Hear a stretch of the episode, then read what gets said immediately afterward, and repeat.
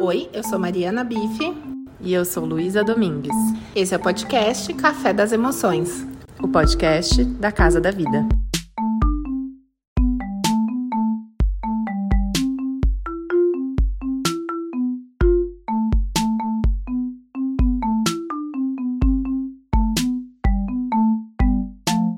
Boa noite, nós somos da Casa da Vida, eu, Mariana, psicóloga, Luísa, também psicóloga. E hoje a gente quer conversar com vocês sobre o filme Red, Crescer é uma Fera, filme da Disney que segue, né, trazendo animações que tanto é, auxiliam, né, trazem elementos para as crianças, mas que trazem muitas, né, muitos elementos para nós adultos pensarmos e, e tudo mais.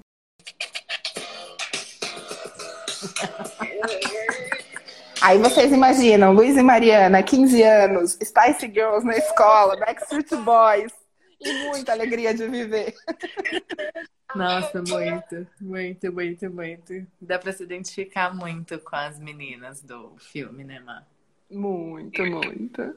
Tava contando pro pessoal, né, Lu, que a gente tava querendo falar desse filme faz bastante tempo, né? Porque ele traz muitas coisas bacanas pra gente pensar e, enfim, muitas questões para nós, né, mulheres, meninas e, e tudo mais, e relação mãe-filha, tema, né, super importante, que aparece muito, né, nos processos terapêuticos, enfim, tem coisa, muita coisa para a gente falar.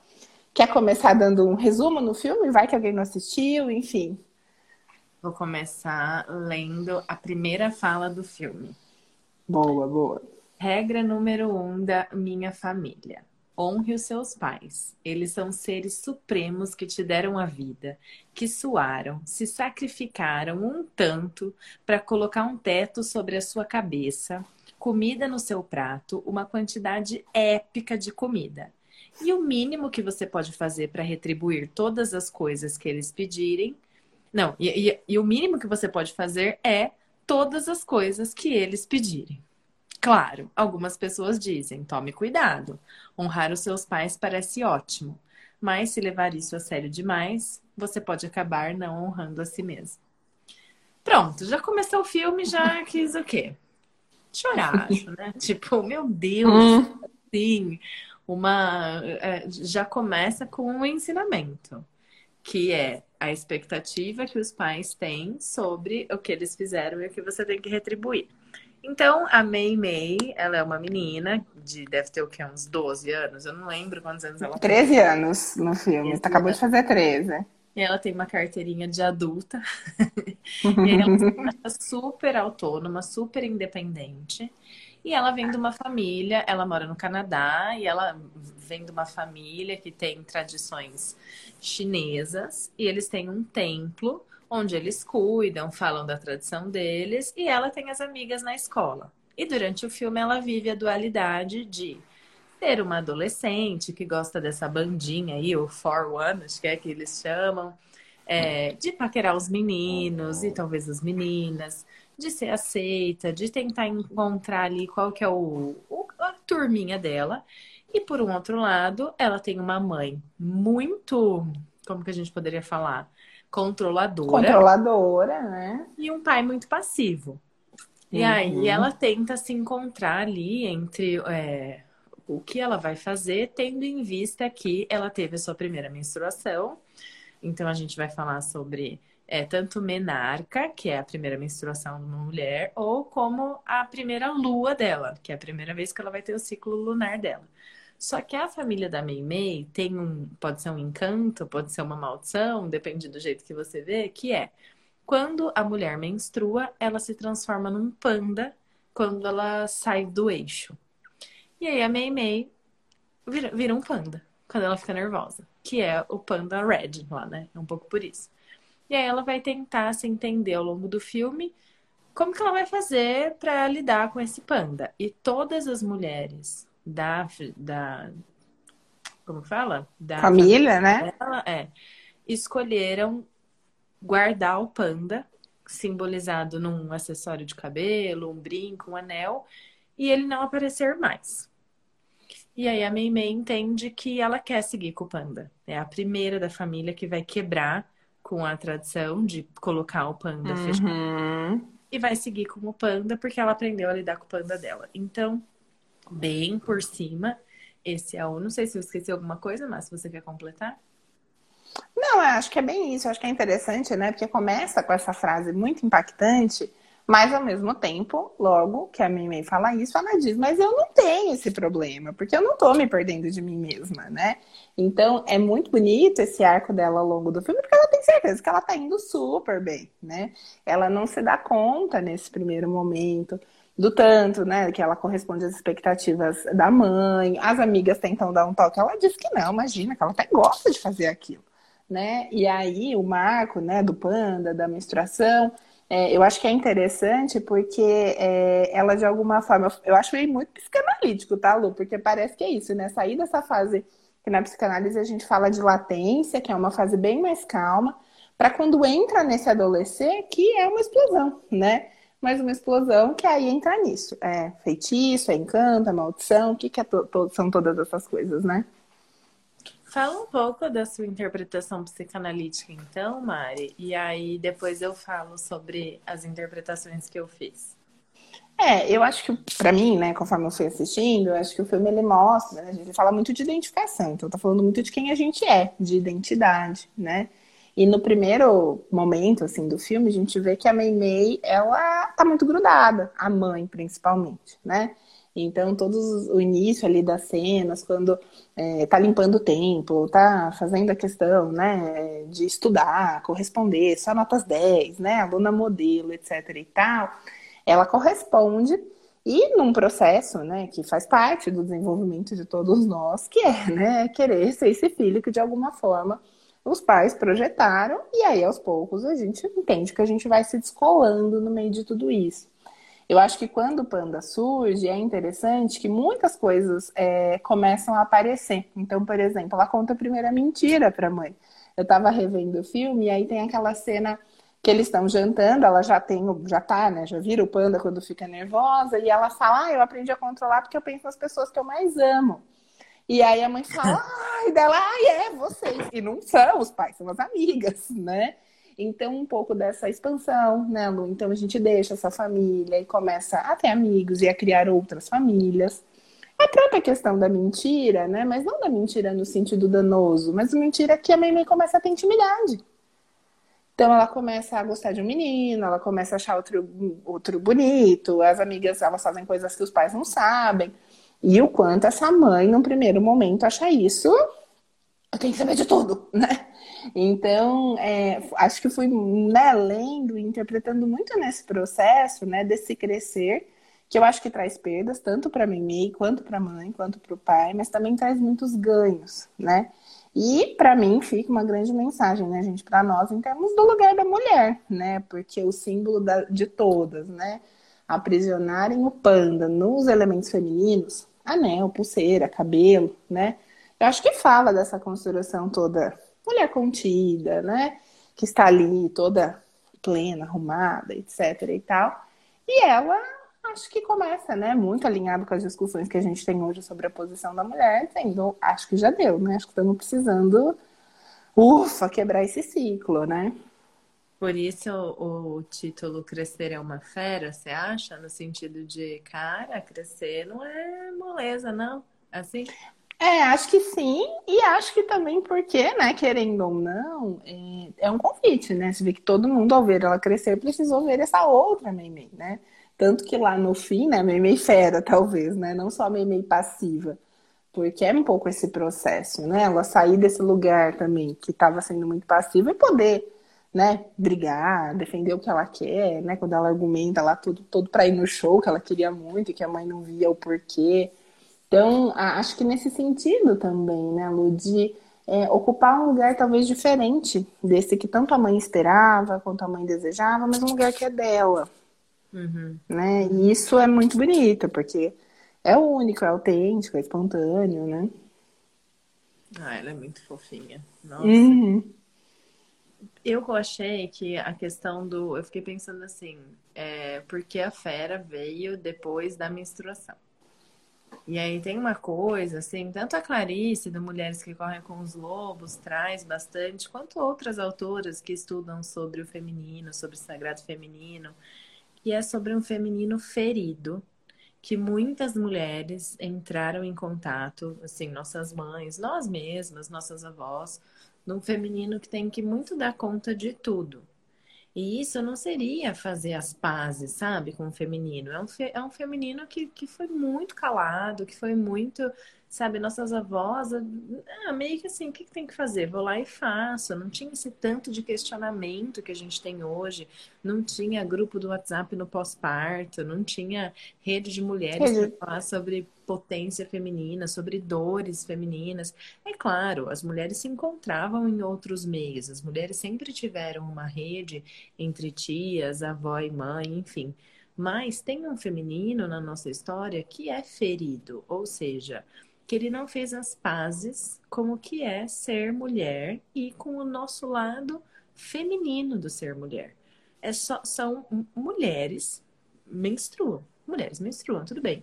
Hoje em dia, né, a, a própria formulação de gênero e como as pessoas se identificam, hoje também existem homens que menstruam no sentido de como a pessoa se identifica.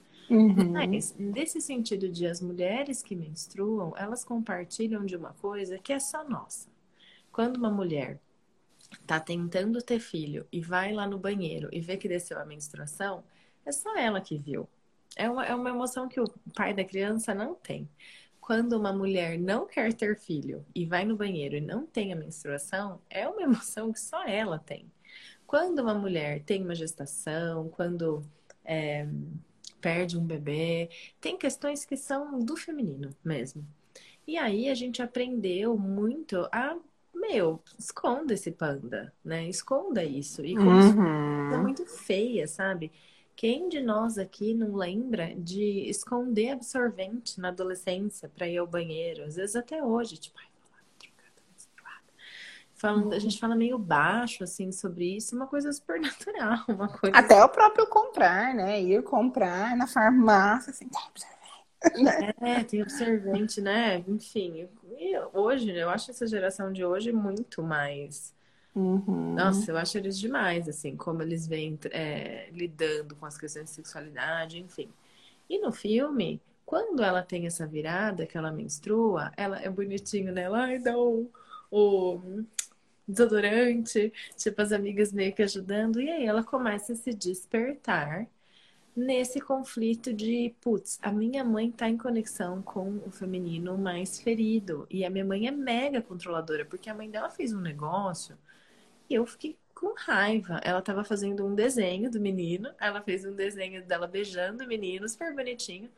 Ela abriu o diário da Meimei e foi tirar satisfação com o cara. Com tipo, o menino, né? Na frente da galera. Então ela uhum. expôs a filha, assim, num nível, querendo dizer pro cara: não, minha filha não tem sexualidade. O que você fez com ela? A minha filha é um, é um uhum. bebê. E a Meimei não conseguiu, né, barrar a mãe. Ela não uhum. conseguiu ali naquele momento falar: nossa, mãe, não acredito que você fez isso. Ela ficou quieta. E aí tem um outro momento que a mãe vai lá e fala para as amigas: vocês, tipo, persuadiram a minha filhinha querida. E ela também não conseguiu. Na uma das últimas cenas, quando a mãe, que é um panda assim, você vê o tamanho do panda da mãe? ele é muito maior que o panda dela. Ele tem uma potência, assim, uma energia. A mãe dela é uma mulher com muita carga energética, né? Muita carga de, quando eu falo energética, eu quero dizer de sangue, de a voz dela. Ela grita, bem, fica vermelha. Meu filho tem quatro anos. Acho que quando ele assistiu, devia ter uns três, assim, né? Três para quatro. Ele tinha medo da mãe da Mimi. Porque ela, tipo, ai meu Deus, né? Ele se escondia, assim, na, na hora uhum. de pegar a mãe da Mimi. É, ela fala pro, pro, pro panda da mãe: é, Eu não vou agradar você sempre. E, e, tipo, é isso, mãe. Se a gente. É, mas ainda ela tá com muita raiva. E no ritual, acho que essa é a passagem, assim, a chave do filme, na minha opinião no ritual, quando elas estão, a todas as tias, as, a avó, consegue passar e tipo, eu vou desencanar, eu não vou ficar com o panda mesmo, não quero lidar. Ela fala para a mãe dela: Eu quero ficar com o meu panda, mas eu tenho medo que isso me afaste de você. Uhum. Que? E a mãe reconhece que também tem esse medo, né? É, porque eu acho que até é, é legal assim, a gente pensar do quanto será que a mãe, a tia, a prima da Mimi tiveram escolha, né, Lu? Porque acho que como nossas avós, né, pensando nesse paralelo que a gente está fazendo, é, eu acho que não era uma escolha não aprisionar o panda, era o que tinha que ser feito. Né? Tanto que acho que no fim a tia, uma tia fala, ah, mas então é isso, a Mimi vai ficar com o panda dela? E aí acho que não lembro se era a mãe, eu vou falar, ela vai, né? E tipo, segue, agora. Então acho que a gente está falando disso também, né? De hoje ter essa possibilidade desse lugar de uma escolha e, e as duas, né? Depois disso, a, a, mãe tem medo também, né? Desse distanciamento. É, mas parece que se abre, né? Inclusive um espaço talvez para o pai, porque daí no fim o pai aparece lá com a fantasia de panda, sendo mais ativo no tempo, né? Então quase como que uma abertura das duas também, né? Um, um enrijecimento que abre talvez um pouquinho de espaço aí para algo surgir. E lógico, não porque é tão saudável o tempo todo, porque até mostra as duas dando uma discordada no final, para mostrar isso, relações são assim, né? É, e aí pegando assim na clínica, sabe? Compartilhando assim um pouco do que eu vejo. Esse é um filme que mexe profundamente, principalmente com as mulheres, mas eu acho que com os homens também, em termos de identificação, não só quando você era adolescente e você tinha muita dificuldade de é, ah, ser quem você era na frente de seus pais, mas hoje em dia, porque tem gente que quando era adolescente conseguia brigar, conseguia falar, você é chato, não sei o que, porque você é ultrapassado, sei lá. E aí agora, na vida adulta, fica com aquela voz extremamente forte dos pais dizendo, isso não é legal. Então é assim, talvez cada paciente que venha e fale como a voz dos pais ainda reverbera muito dentro das mentes, ache que é a única pessoa que faça isso.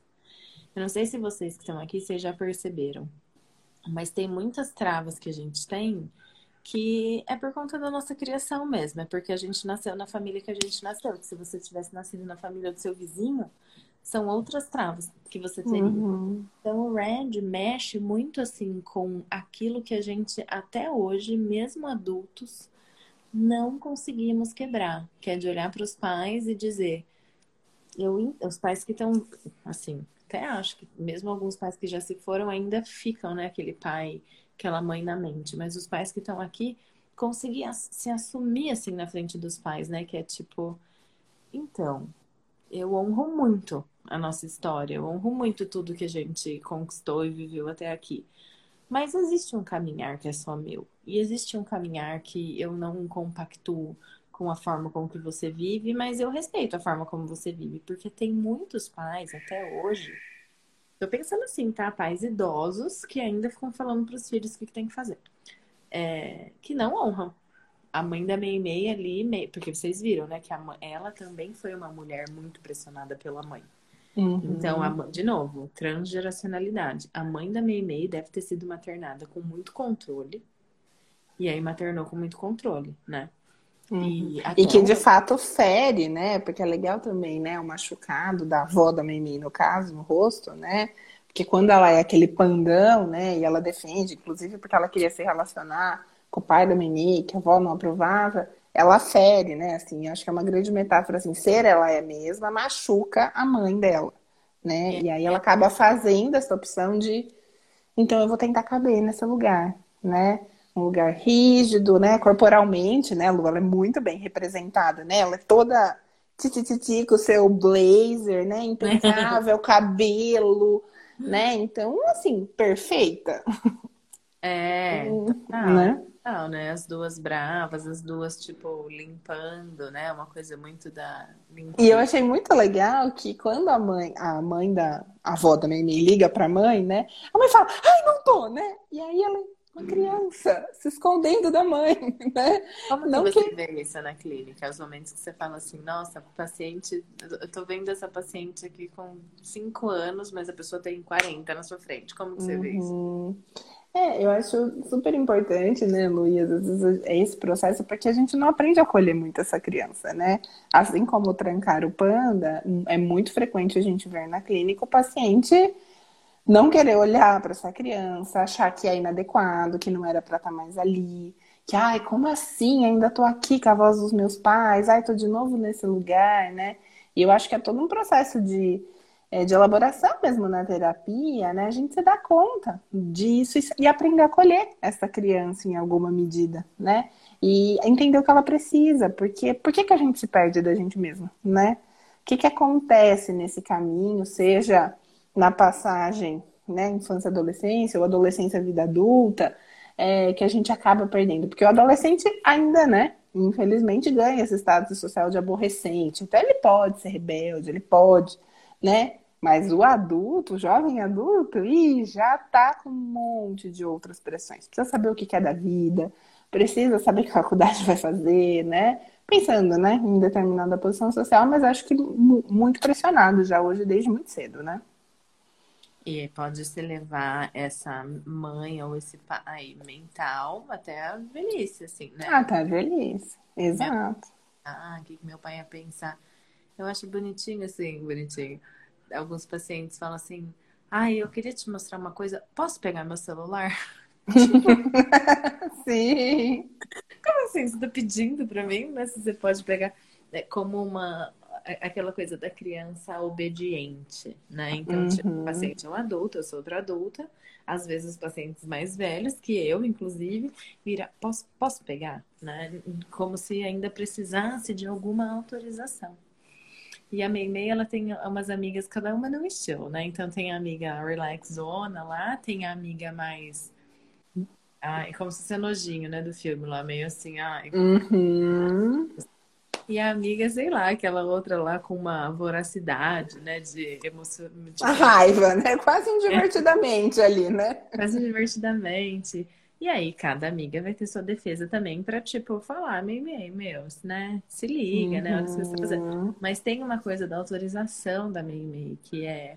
Ai, será que eu posso? Como que eu vou fazer para agradar todo mundo? Como que eu vou fazer para agradar a minha mãe e os meus amigos?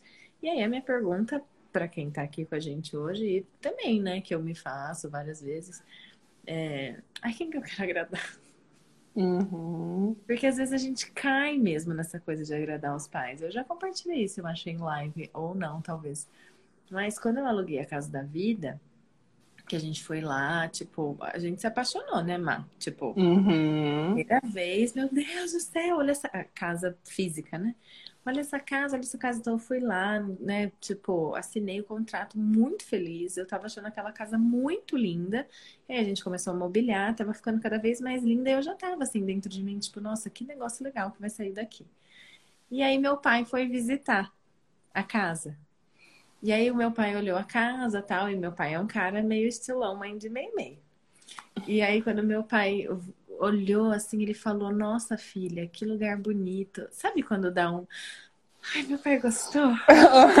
e eu senti isso e fiquei, que raiva que eu senti isso. Mas eu uhum. senti como se fosse. Não foi uma benção, sabe? Assim, do tipo, nossa filha, que massa, meu, vai, vai e arrasa. Eu senti como uma permissão mesmo, sabe? Como uma autorização do tipo, ai, se meu pai gostou, uhum. então eu posso fazer, né? Então vejam, eu também sou uma adulta, mas todos nós temos um núcleo que foi de quem era criança. Só que aí a grande questão é quanto, qual é o volume dessa voz? Pensa uhum. assim, né? Uhum. Tipo, saber quando você vai postar um vídeo no Reels, você põe o quanto que você quer a voz e o quanto que você quer a música de fundo. Meio que isso, como se a música de fundo fosse os seus pais e a música do vídeo fosse você. Se você coloca a música de fundo muito alta, você nem escuta o que a pessoa falou. Então a gente acho que poderia pensar sobre nesse filme especificamente foi a mãe, mas pode ser que na sua casa quem fosse a voz mais tipo rígida e controladora fosse o pai, a mãe mais passiva, enfim, tanto faz. É, mas pra gente o filme acho que nos leva a pensar o quanto a gente ainda está compactuando nessa obediência dos pais, porque na infância Agora que eu tô tendo a oportunidade de ser mãe, eu fico assim até meio perplexa com como é fácil manipular uma criança se você quiser. Então, o meu caminho do, do meu maternar é para não manipular, para tentar realmente conversar. Mas, um dia que eu perco a paciência e falo, se você não fizer isso, você não vai não sei aonde. Tipo, a criança te obedece. Uhum. É uma coisa assim. Uhum. Um dia que eu fico brava, porque em casa eu falo assim, eu tô com raiva. Eu não falo, tipo, você me deixou com raiva ou você é um menino feio. Eu falo, olha, eu tô irritada. E aí, quando eu falo isso, o meu filho já entra num estado de alerta e depois ele fica checando, tipo, mamãe, você tá feliz? Mamãe, agora você tá feliz? E aí eu fico meio até assim, ai, né, tenho que tomar mais cuidado, porque eles precisam muito da gente. Eu acho que ter um filho deixa muito assim escancarado o quanto uma criança é totalmente dependente dos adultos que o cercam, que o cuidam, que cuidam uhum. desse ser e vai fazer qualquer coisa para ser aceito. É, e o quanto na infância, né, de uma forma que faz parte do processo, o volume da voz dos pais vai estar muito alto, usando essa imagem que você colocou. Porque é isso, é um serzinho que está se formando, que está descobrindo quem é, que ainda não tem, né, recursos para falar, ei, mamãe, você tá triste, tá brava, né? O problema é seu, eu só tô falando que eu quero. Não tem isso ainda. Então, é uma fase, né, que esse volume ele vai estar tá muito alto para depois na vida adulta a gente espera que não esteja, né? Porque não, aí, aí, sim ele se constitui, né?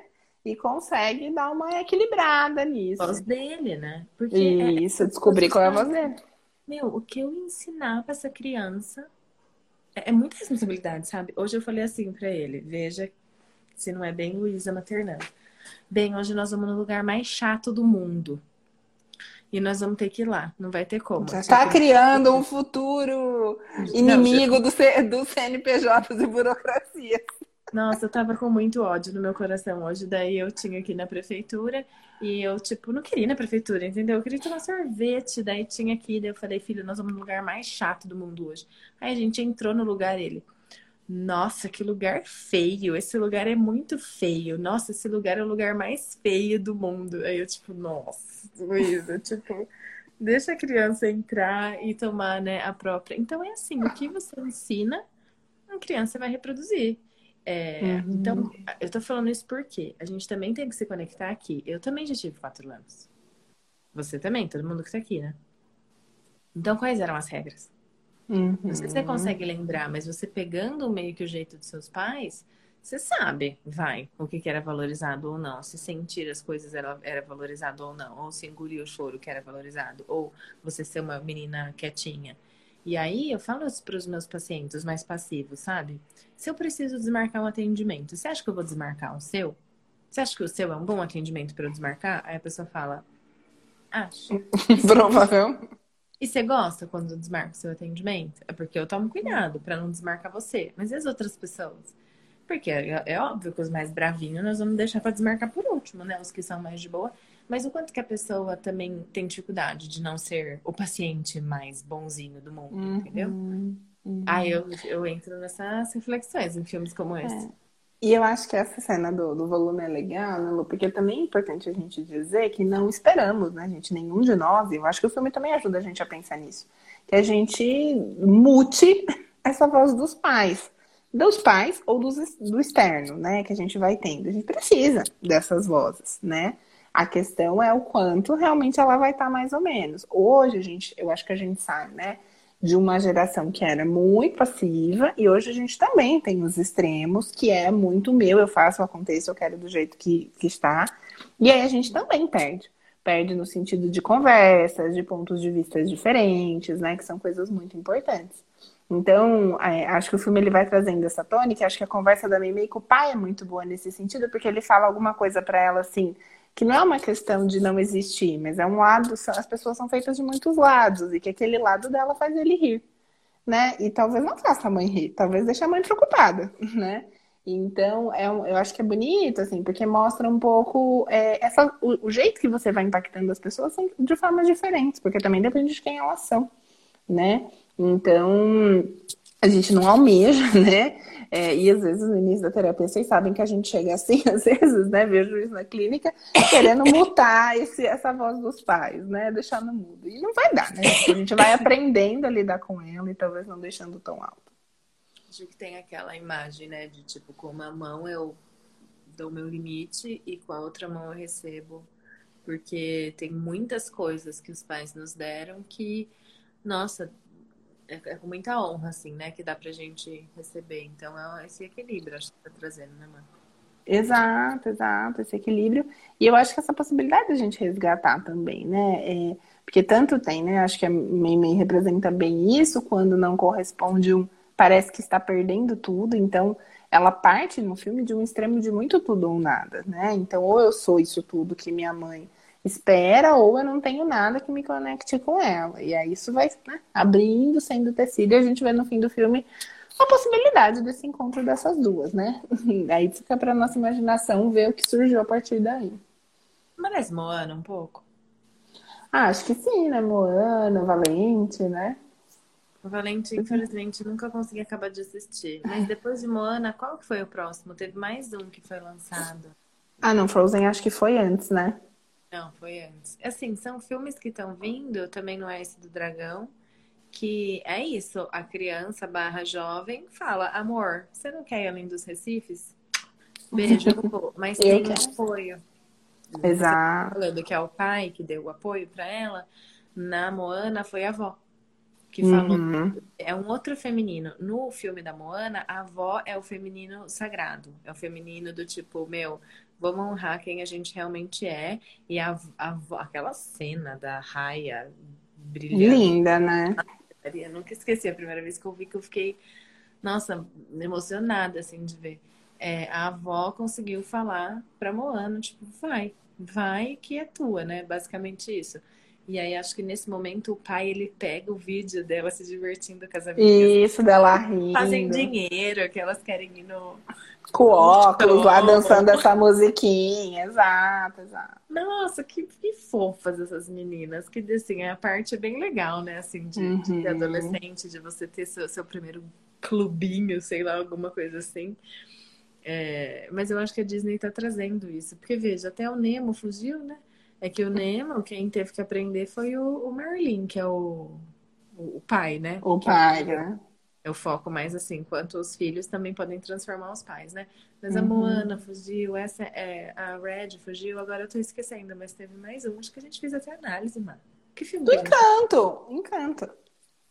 Do Mirabel, Encanto, verdade, Mirabel, que também não tem dom, né? Ah, vossa chata, tô indo muito eu não sei, não. Tô achando que tem uma mulherada na Disney. Assumindo cargos importantes na Disney. E Lu, sabe uma coisa que eu acho legal a gente falar assim, né? Que o, panda, ele aparece não só quando ela fica com raiva, né? Quando ela sente qualquer emoção intensa.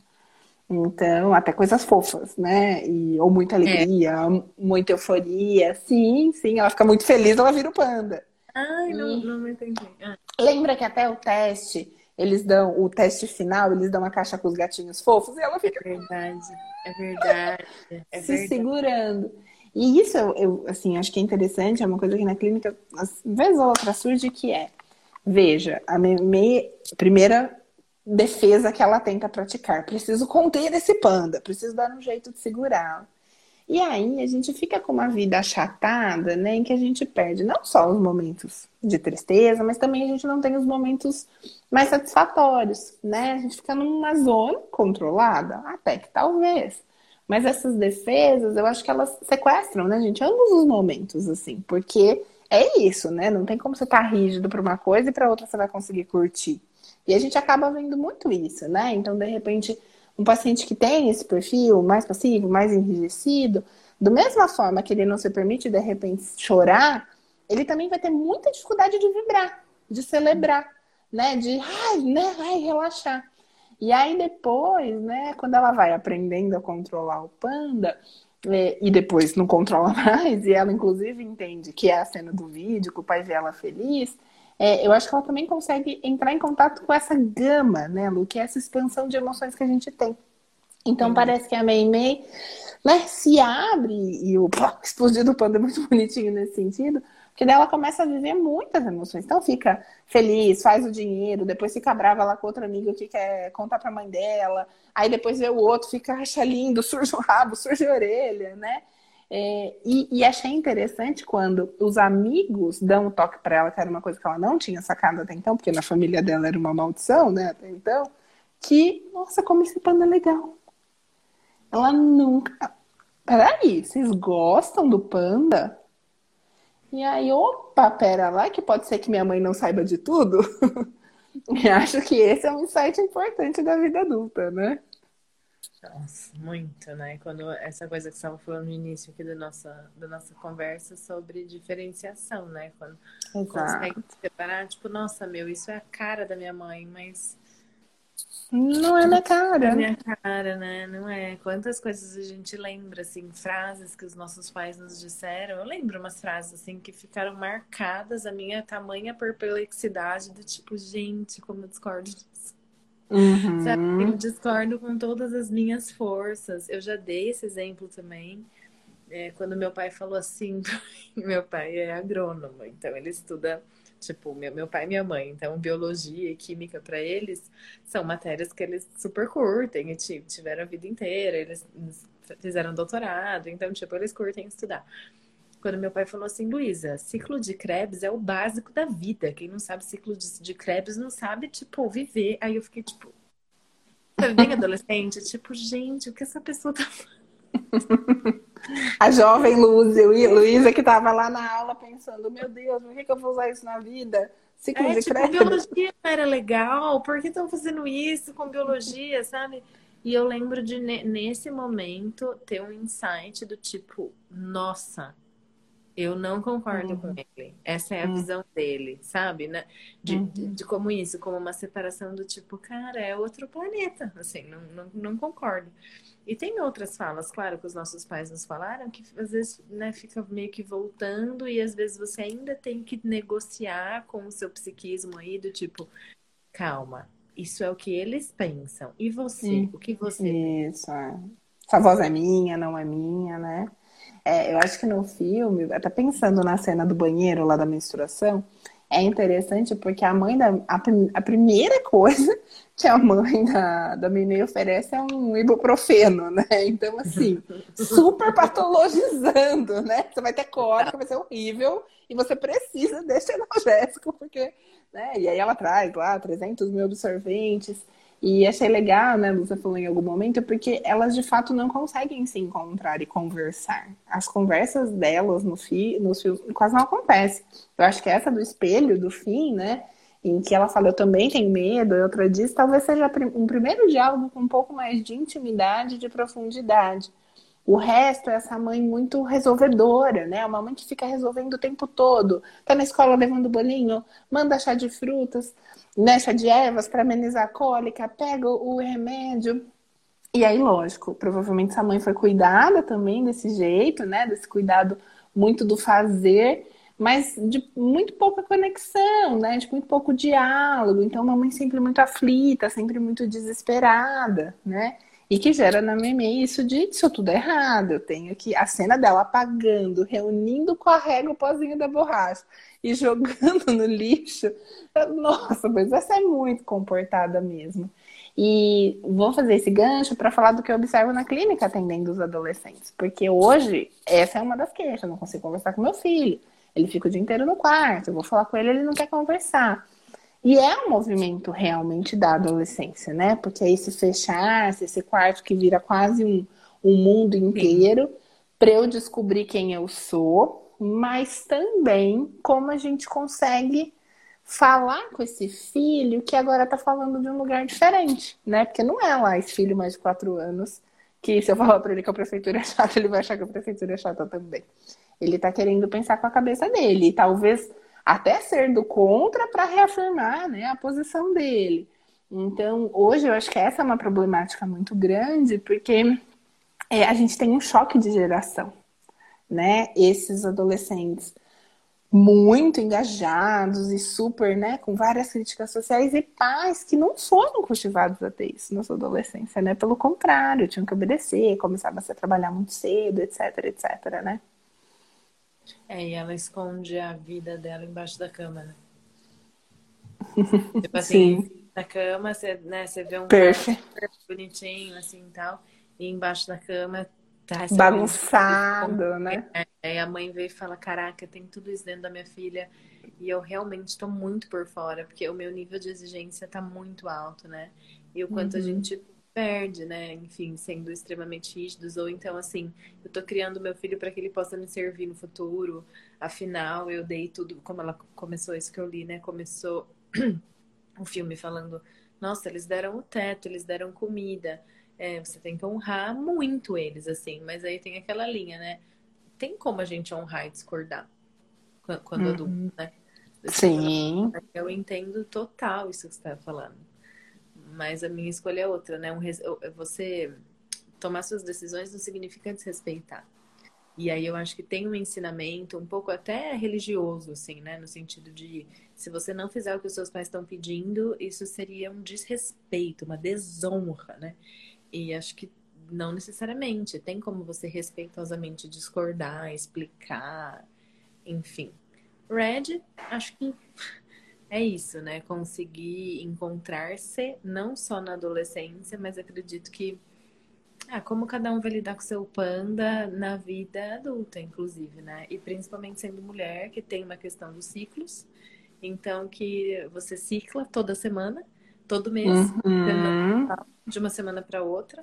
Você realmente tem oscilações é, hormonais e isso não é ser louca, isso não é ser instável. Você ter TPM não é. Ah, então vamos é, desconsiderar essa semana porque você está de TPM. Vamos considerar, porque três, três meses por ano você está de TPM. Vamos considerar a sua necessidade de descanso quando você está menstruada. Vamos considerar sua criatividade quando você está ovulando. Então, assim, sendo mulher, você vai ciclar por muitos anos, né? E tem, assim, estudos que mostram até depois da menopausa ainda continuam algumas oscilações. É, e isso é ser mulher. Não significa que você tenha que esconder isso, né? é, uhum. por conta do ciclo masculino, que é solar, que é mais estável. É, e é interessante porque a gente também vem, né, do movimento, acho que de uma geração, né, Lu, que antigamente nós, adolescentes, né, um anticoncepcional muito precoce, então que trazia essas oscilações, a gente não, acho que mais controlado, vou usar essa palavra, né, e hoje acho que a gente também já tem uma outra proposta surgindo muito interessante nesse sentido de não inibir essas oscilações como se elas fossem ruins, mas inclusive poder compreendê-las, né? Então, como que isso repercute, né, gente? Não só no emocional, mas no biológico, no fim, tudo muito entrelaçado, né? E no social e tudo mais.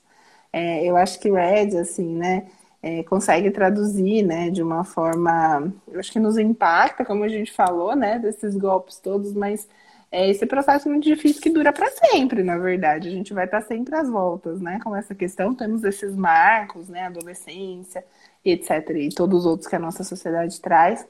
Mas são questões que a gente pode fazer paralelos para N situações da vida, né? Com certeza, Má.